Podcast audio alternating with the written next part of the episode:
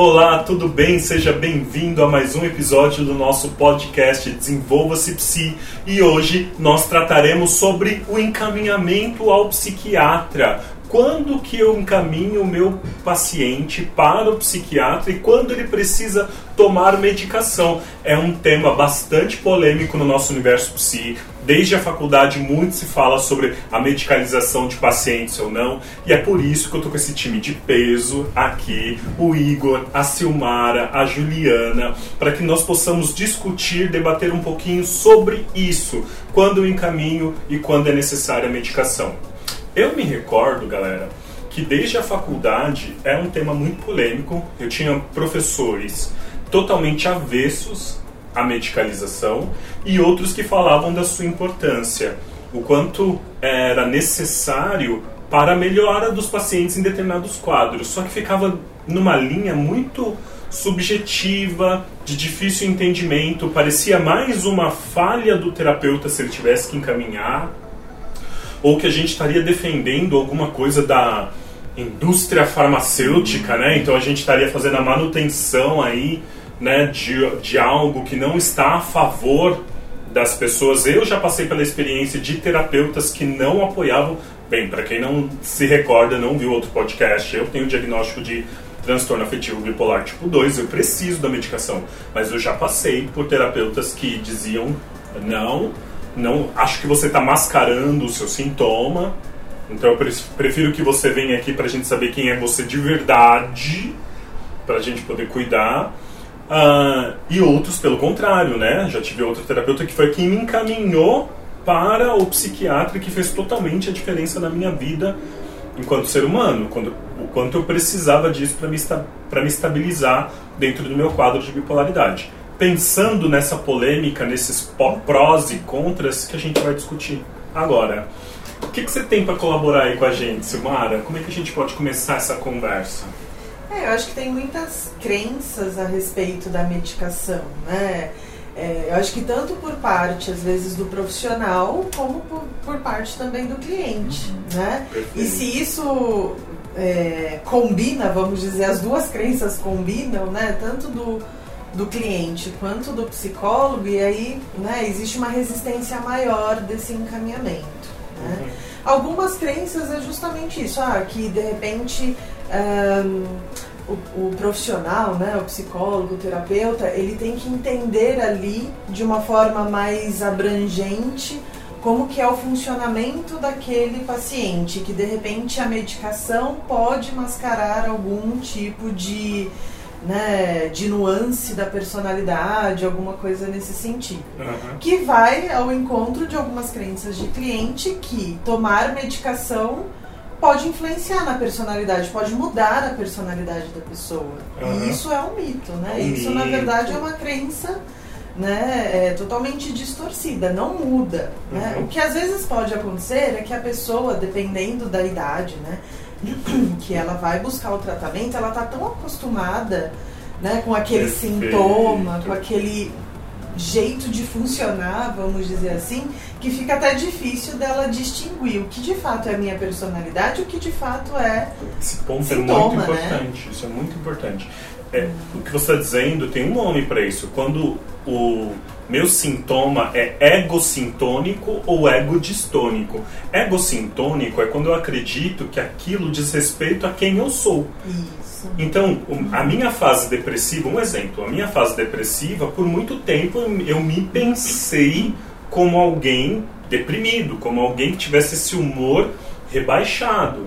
E poucos eram os momentos da fase de hipomania ou mania, porque no bipolar tipo 2 é esse o funcionamento em geral. Então eram poucos os momentos em que eu me sentia muito bem. Então eu tinha uma identificação com aquele processo. Com a medicação, eu me perguntava: nossa, quem é esse Júlio que está surgindo? Mas não porque o, o sintoma fazia parte da minha personalidade, certo? É porque eu estava tão habituado, tão identificado com aquele modo de funcionamento que você passa a se ver a achar que aquilo diz respeito à sua identidade. Então isso seria o ego sintônico.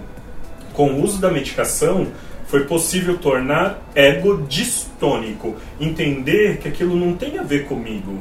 Pelo contrário, é uma uma disfunção no funcionamento cerebral produtora daquele sintoma que, quando regulada pelo uso da medicação, permite que eu descubra outros aspectos do Júlio que antes não. O que estava mascarado eram aspectos positivos meus que não eram permitidos que eles aparecessem por conta da, da ausência do uso da medicação e por conta daquele rebaixamento de humor não permitia que eu né, viesse à tona esses, essas outras características. Então é o avesso, é o é, contrário. Exatamente. Então tem essa, essa ideia, né? E esse receio. Então acho que faz parte também é, do papel do psicólogo fazer uma psicoeducação, né? Quais são as vantagens, né? Uhum da, da medicação, o que, que, é esperado de uma medicação, né? É, mas antes disso, eu acho que até psicoeducar sobre uma possível avaliação psiquiátrica, porque tem muitas crenças também em torno disso, né? De nossa, mas ir a um psiquiatra, né?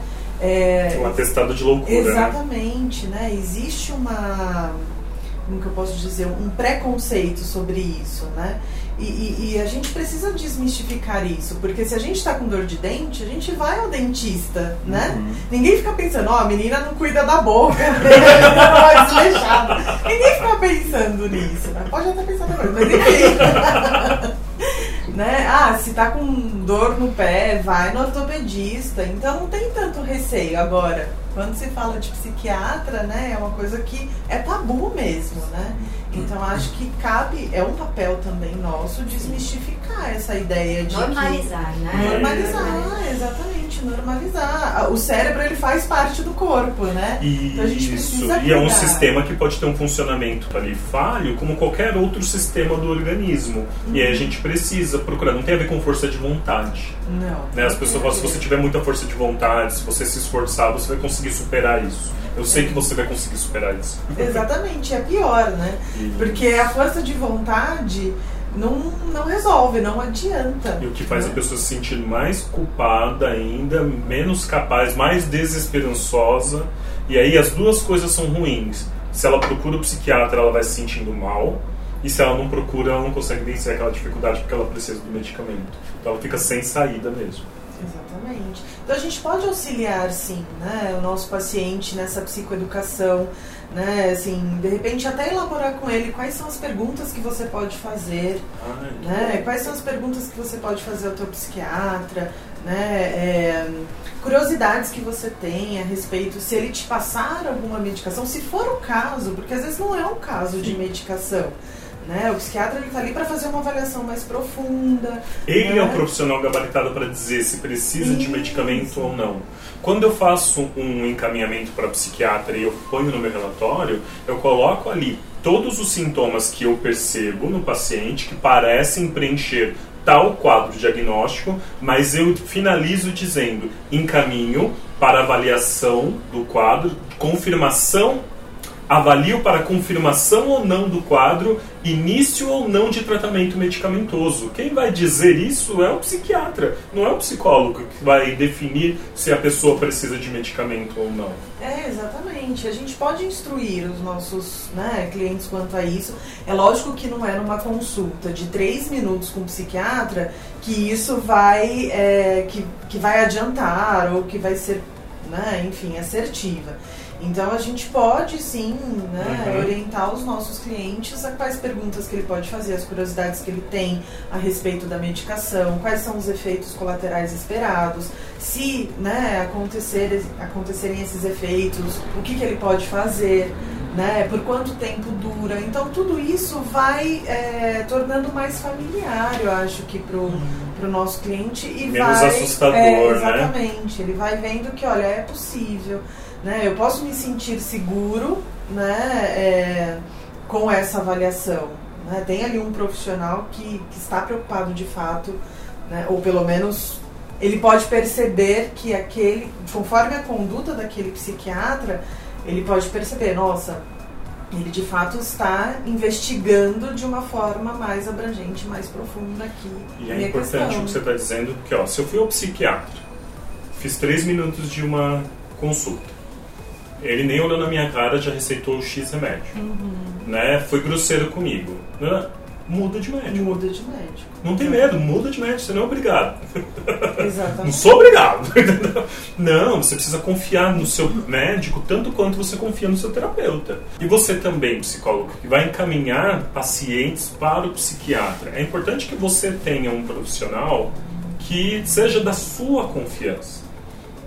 Que você sabe que vai tratar bem os seus pacientes, que faz uma consulta com um tempo prolongado, que tem discernimento na hora de medicar, né? que tem um contato com você.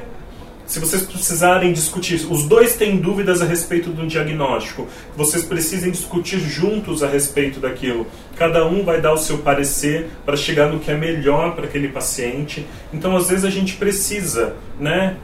É, encaminha uma vez, vê qual é o feedback do seu paciente, encaminha para outro, pergunta para um colega que já tem um psiquiatra que lhe encaminhe e que tratou bem os pacientes dele, de repente você consegue fazer uma parceria e consegue também encaminhar para esse outro psiquiatra, enfim, faz parte do nosso universo do psicólogo clínico ter um contato com um psiquiatra da nossa confiança para poder tentar encaminhar os nossos pacientes evitando esses problemas. Inclusive, se for o caso de um tratamento medicamentoso, você é, saber, né? Olha, quais são é, os efeitos que esse paciente pode ter. Às vezes ele vai ficar mais sonolento durante um período. Isso, perfeito. Né? Às vezes ele vai ficar mais né, de repente um pouco mais animado. Então, Uhum. você sabendo também é, quais são os efeitos esperados, você pensa no teu, na tua linha de, de tratamento. Às Uhum. vezes você não vai usar uma técnica ali, ou de repente você vai abordar um assunto porque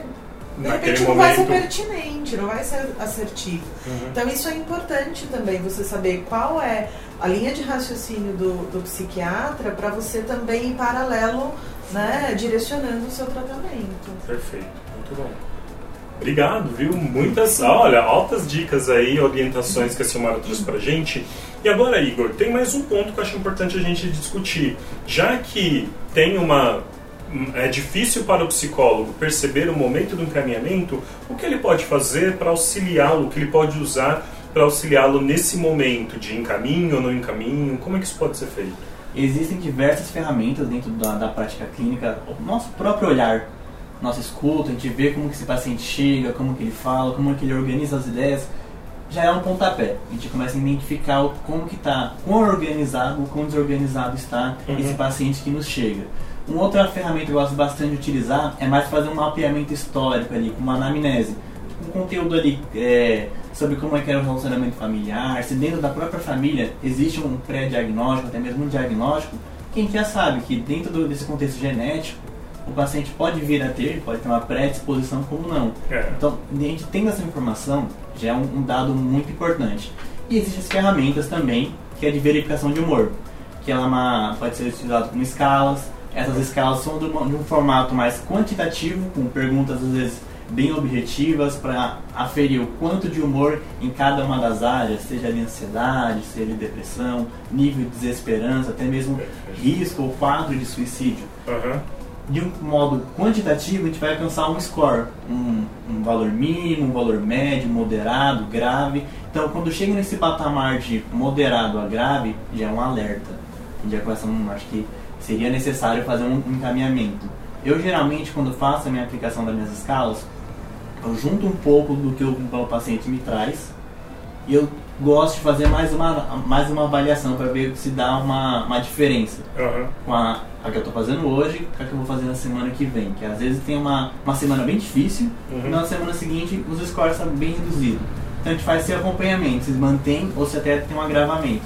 Quando tem esse agravamento desse leve para um moderado, até mesmo moderado com grave, aí já faço um encaminhamento direto para fazer essa análise, para ver o que está acontecendo. É que esse, se esse diagnóstico que eu estou percebendo, o psiquiatra também vai perceber. E aí talvez entrar com uma medicação ou tentar algumas outras estratégias. Esse papo que você teve com a, com a Silmara antes, ele é muito, muito real, porque às vezes Uhum. o paciente ele vem com essa queixa de mas será que sozinho eu não consigo? Será que eu estou falhando Perfeito. nisso? E até mesmo do outro lado, o psicólogo, que tem uma tendência a não querer encaminhar, fala, será que eu não estou sendo suficiente com as minhas técnicas, ou com o que eu estou apresentando aqui? Então, os dois lados têm essa questão. Será que eu estou falhando cre- algum Olha momento? como as crenças né, influenciam ali dos dois lados a respeito do andamento das sessões. O psicólogo com suas crenças, eu não estou sendo suficiente. O, o paciente também, será que eu não estou sendo suficiente? Estou sendo falho para não dar conta da minha vida a ponto de precisar de medicação? Né? Pois é. Quão, que você deu o exemplo do, do- da dor de dente. Quão falho você está sendo consigo mesmo de sentir uma dor de dente? E você toma um medicamento e melhora essa dor de dente. Uhum. Poxa vida, tive que tomar um medicamento para sarar minha dor de dente. Uhum. Que bom que sarou a dor de dente. A Uhum. mesma coisa com episódios depressivos, episódios de ansiedade. Uhum. Às vezes a gente não tem esse controle todo desse, organ desse organismo. Uhum. É uma questão que está fora da gente. Perfeito. E também tem as crenças que acabam atrapalhando essa. Até a mesma Simara falou, um dos efeitos colaterais tem uma essa lentificação e tem Uhum. outra também essa agitação, cria aquela ideia de que não está sendo eu, Uhum. é um não eu, é uma pessoa que está ali por conta do medicamento e geralmente não é isso. Vou ficar dependente Vou ficar dependente do exatamente. medicamento. Né? E não é bem assim, existe protocolos a ser seguidos. Perfeito. Geralmente o psiquiatra ele entra com uma dosagem bem menor, uma tempo de adaptação e observa. Uhum. E às vezes vai ter um efeito colateral que ele é bem ruim. Uhum. E tudo bem, faz parte, tem. No início, No início. inicialmente. gente- Uhum. O psiquiatra entende que ele vai fazer essa testagem. Uhum. Tem um medicamento que, para esse tipo de diagnóstico, vai funcionar legal. Mas para aquela pessoa em si, por conta do biotipo dela, questões Uhum. biológicas dela, não vai funcionar. E aí tem esse, esse período de adaptação. Se não funcionar, aí faz a, tro- a troca. Mas acho que é que pega nesse momento da, da adaptação. Hum. O paciente às vezes não está tão preparado para sentir tudo isso de uma vez só e faz uma, apenas uma, uma tentativa. E aí dá tudo errado, dá esses efeitos colaterais, não gosta. E pior com o desiste. remédio. Nossa, É, tomar remédio é ruim pior. e Uhum. piorou. Aí acaba desistindo, acaba não tendo essa, esse preconceito com a psiquiatria. Fala, não, quero comigo mesmo melhorar. Não é, é assim que- que funciona. é, e às vezes, olha, o que você está trazendo é complicado. Quando o paciente se recusa a tomar medicação, mas ele precisa, você, psicólogo, precisa avaliar se vale a pena mantê-lo em tratamento. Olha quão sério é isso. Né? Não é o paciente que vai decidir se ele precisa ou não de uma cirurgia, se ele precisa ou não engessar um braço. Se você tem certeza que naquele quadro a pessoa precisa de medicação e ela se recusa a tomar e ela não tem melhorado na terapia por conta da ausência da medicação, você, psicólogo, pode dizer: eu não consigo dar continuidade ao seu atendimento se você não tomar medicação. Né? A gente fica limitado. A gente consegue caminhar até um certo ponto. Chega um outro ponto que a gente precisa de um suporte também. Essa combinação psiquiatria, psicologia e essa Uhum. tríade, né, conjunto com o paciente, Aham. é uma combinação que funciona. E aí, voltando para as escalas, as escalas ela funcionam mais com, com esse suporte. Ela é um número. Uhum. Ela apresentou um número lá, se ela é moderado, se ela é grave, se ela é leve, se ela é mínima. Só que desse número a gente transforma de uma maneira qualitativa. Então, primeiro Uhum. quantifica quanto que é e vai esmiuçando. Até quando, desde quando você percebe suas mudanças, como que é essa frequência, em que momentos que isso acontece. A gente começa a esmiuçar entendendo se esse é um quadro recente, se é um quadro que acompanha há anos, mas agora que está procurando ajuda. Então, com esses dados, eu acho que são o conjunto da ópera que a gente vai entender se é necessário fazer o encaminhamento ou não fazer o encaminhamento. Perfeito, perfeito. Muito bom, obrigado. Obrigado também trouxe pontos muito relevantes aí para nossa discussão. Acho que é importante a gente compondo essa ideia dos preconceitos, os dados objetivos que podem ser utilizados pelo psicólogo para fazer o encaminhamento. Agora, Ju, tem outra parte que é a medicação. Né? Quais os benefícios, você como neuropsicóloga, olha a responsabilidade. Quais os benefícios, o que, que o paciente pode esperar a partir do momento que ele usa a medicação, o que, que o psicólogo precisa observar também nesse momento onde que é introduzida uma medicação para aquela pessoa e aí o que, que eu espero durante as sessões clínicas. Você pode trazer para a gente esse respeito? Eu acho muito, muito importante nós psicólogos entendermos um mínimo básico de psicofármaco, porque é algo que vai ser um coadjuvante sim, né? E vai inclusive fazer toda uma diferença no seu manejo clínico. Por exemplo, a depender do medicamento que ele toma, talvez você tenha que mudar o horário do atendimento. Porque naquele horário ele não está mais tão atento. É um medicamento para ele dormir. Talvez Uhum. você atenda às 8 ele não vai estar tão atento, né? Sim. Então, assim, são coisas que a gente precisa entender minimamente. É, a questão da medicação, ela é muito é, curiosa, né? Porque eu, ouvindo um pouco do que vocês estão falando, é muito comum a gente entender que a psicologia, ela vai dar conta. A terapia, ela vai dar conta. Então é muito comum, fica muito no imaginário do psicólogo, né, que a medicação ela é em último, último, último caso e não é bem assim, né? Ela é uma parceira É uma ali parceira. que pode fazer com. Ela pode potencializar os resultados da Exatamente, terapia. inclusive algumas coisas que você não alcança nas técnicas no manejo é por um desequilíbrio bioquímico. Né? Então, às vezes você fica insistindo numa técnica ou vai de repente mudando formas de falar, mas a pessoa não alcança aquele insight, né? Aquela, aquele Ah, meu paciente é muito resistente. É. Ah, meu paciente tem um estilo de enfrentamento muito cristalizado. Sim, ele não consegue ele mudar. não consegue, Ah. ele não consegue. Então, eu vejo que a gente precisa se apropriar sim disso. Uhum. Até pra gente conseguir, como vocês falaram, discutir com o psiquiatra, né? Ter um bom canal de comunicação, como também é, dar um suporte para esse paciente que sabe menos que a gente muitas vezes, né? Aham. Que vai chegar em você, por exemplo, Juliana, eu tô começando a sentir isso, o que que é isso? Uhum. E aí você fala, não sei, né? Minimamente a gente precisa entender. E tudo bem, não sei, mas Ah. vamos ali, vamos buscar entender o que que é, né? Uhum. E a medicação, quando a gente pensa, né, pensando, vamos falar dos grandes contextos aí de adoecimento mental, depressão, ansiedade, muitas das vezes as pessoas entendem como vou ficar dependente, né? E aí eu acho muito importante a gente entender um pouco o histórico, né? Que aí a gente começa a falar dos benzodiazepínicos que realmente Uhum. causavam dependência, são os Uhum. famosos tarja preta, né? Uhum. Então, isso a gente precisa ir levando pro, pro nosso cliente, né? Na psicoeducação e informando, olha, provavelmente não será, porque não é mais um medicamento utilizado. Você Uhum. vai de cara saber se é, porque tem a tal da tarja preta, Sim. né?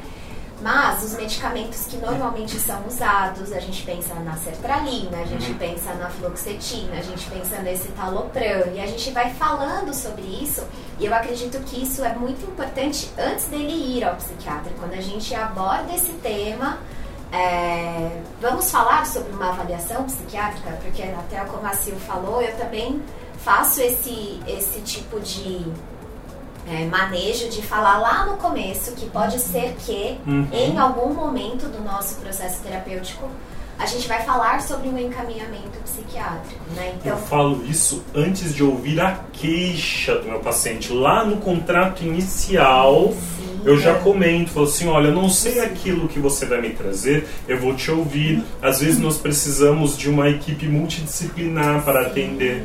Né? Então, se, às vezes eu preciso encaminhar para o neuro, para o psiquiatra, no atendimento infantil tem fono, tem psicopedagogo, TO, tem, né? né? Então, assim, eu já antecipo antes de ouvir o relato para que o paciente não pense de que, nossa, quanto grave é o meu problema, para ele estar pensando em me encaminhar para alguém. Não, já diz, ó, faz parte, é rotina aqui da clínica É, para a gente poder cuidar da sua- da- de diferentes demandas. Porque inclusive tem alguns pacientes que pensam que é ou uma coisa ou outra, né? Ou o psicólogo ou o psiquiatra. O psicólogo vai me dar a medicação? É, ah, mas o verdade. psiquiatra não pode fazer a minha terapia, né? Uhum. Então eu acho que, acho não, é da nossa né, função também levar essa informação, porque muitas vezes eles sabem muito menos do que a gente, né? Então, lá no começo eu já vou falando, né, já vou colocando como uma possibilidade, né, uma avaliação psiquiátrica.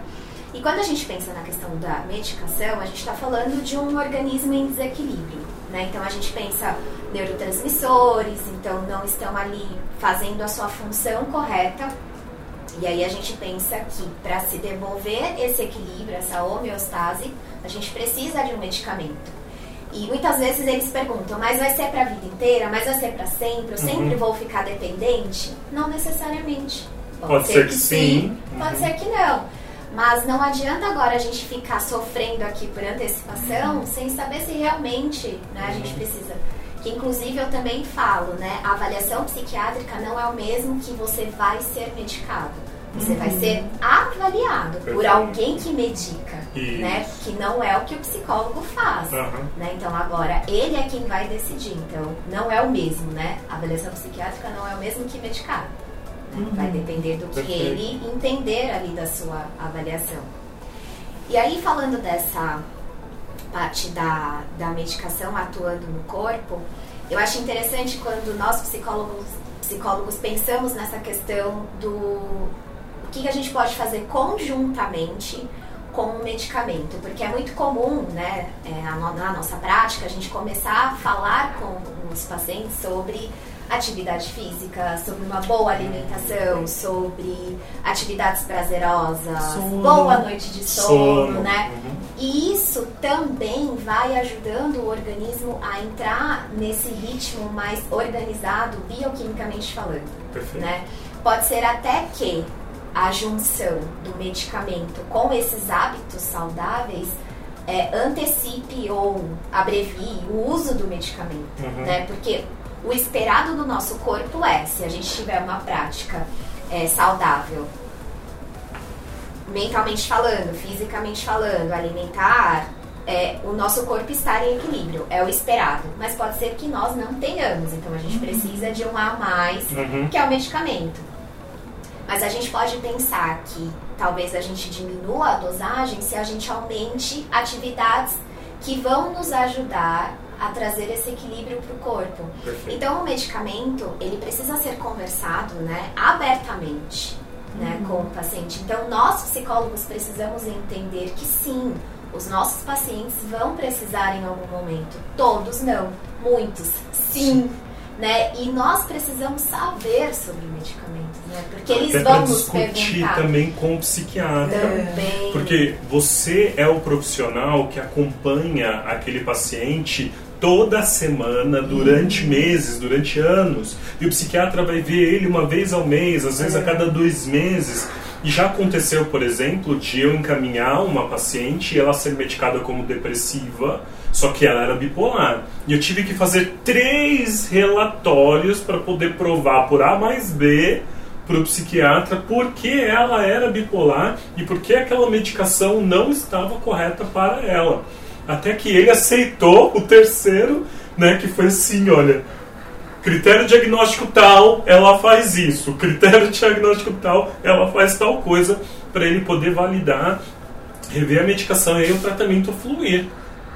É, eu acho que isso é muito importante. Já aconteceu comigo também, não como paciente, mas com uma pessoa da família, Uhum. da gente perceber que a medicação, que era padrão ouro, né, no caso o transtorno bipolar, estava deixando a pessoa assim totalmente prostrada, né, assim totalmente alheia a tudo que estava acontecendo, né, e, e insistindo com a psiquiatra, olha, né, não, já passou, né, já passou do tempo de do De organismo se adaptar, tá, tá realmente difícil, né. Mas não, é padrão ouro, é padrão, padrão ouro, vamos aumentar a dosagem. E aí chegou um momento que eu falei, não, então vamos trocar de psiquiatra. vamos trocar de psiquiatra, porque de fato não. Você vê realmente a mudança por conta da medicação e que não Uhum. está ajudando mais, né? Uhum. Então acho que é importante, enquanto terapeuta, conhecendo é, do que é esperado daquela medicação, você auxilia também, né? Você divide isso, você interage com o psiquiatra Perfeito. né, com Perfeito. essas informações. Acho que é É, uma outra coisa também, pegando essa, essa observação né, que nós fazemos do, do cliente com o uso do medicamento, é o quanto que você falando de ego distônico e ego sintônico, a pessoa não sabe quem ela é, né, organizada bioquimicamente. Perfeito. E aí eu tenho né, um relato, assim, final do ano, da pessoa estar esperando acontecer alguma coisa ruim, porque ela estava muito bem. É esquisito, né? E ela falava assim, mas vai acontecer alguma coisa, porque eu tô muito bem, eu tô dormindo, eu tô organizada, eu tô conseguindo pensar de uma forma. Vai acontecer alguma coisa. Calma, é só o remédio. só o remédio com a terapia, tá tudo, Tudo bem, né? E pode estar bem, né? É, assim, a gente pode viver uma vida sem acontecer um susto daqui um minuto, né? Isso Uhum. também existe, né? Mas o quanto que isso tem a ver, né? Da gente ser, estar tão acostumado com aqueles sintomas há tanto tempo que na mudança diante do medicamento a gente se perde, né? E a gente acha que realmente aquilo é muito diferente do que você realmente foi. E é. Yeah. Né? Porque você não É. estava equilibrado, né? Uhum. Bioquimicamente falando. Então isso é muito importante da gente pensar junto com os nossos clientes o quanto de crença que existe, né, na, no uso da medicação, na possibilidade do uso da medicação, de que vai me tornar uma pessoa diferente. Né? Uhum. Eu vou perder as minhas características, a minha personalidade vai mudar. Não, talvez nós estejamos, nós estejamos falando de sintomas que eles são egodistônicos e egocintônicos, né? E a gente precisa também ajudar a limpar isso, ajudar a clarear, né? Porque a pessoa também não sabe o que está acontecendo. Né? Olha aí, gente, como esse papo cresceu, como se tornou rico tudo aquilo que nós dividimos aqui. Espero que tenha colaborado, contribuído para que você avalie suas crenças a respeito do uso da medicação, quando ou não encaminhar um, um cliente, como você pode fazer, que tipo de instrumentos você pode utilizar que te auxiliem nessa, nessa escolha, né, se você vai encaminhar ou não, e o quanto você precisa conhecer sobre medicação, sobre psicofármacos, para você poder auxiliar na psicoeducação do seu cliente. Tá certo? Deixa seu comentário, entra no nosso grupo do Telegram, não deixe de acompanhar o nosso perfil do Voz no Instagram e tem muito mais. Cada semana tem um episódio novo aqui do nosso podcast. Espero continuar encontrando você por aqui, tá bom? Um abraço e até mais. Tchau, tchau.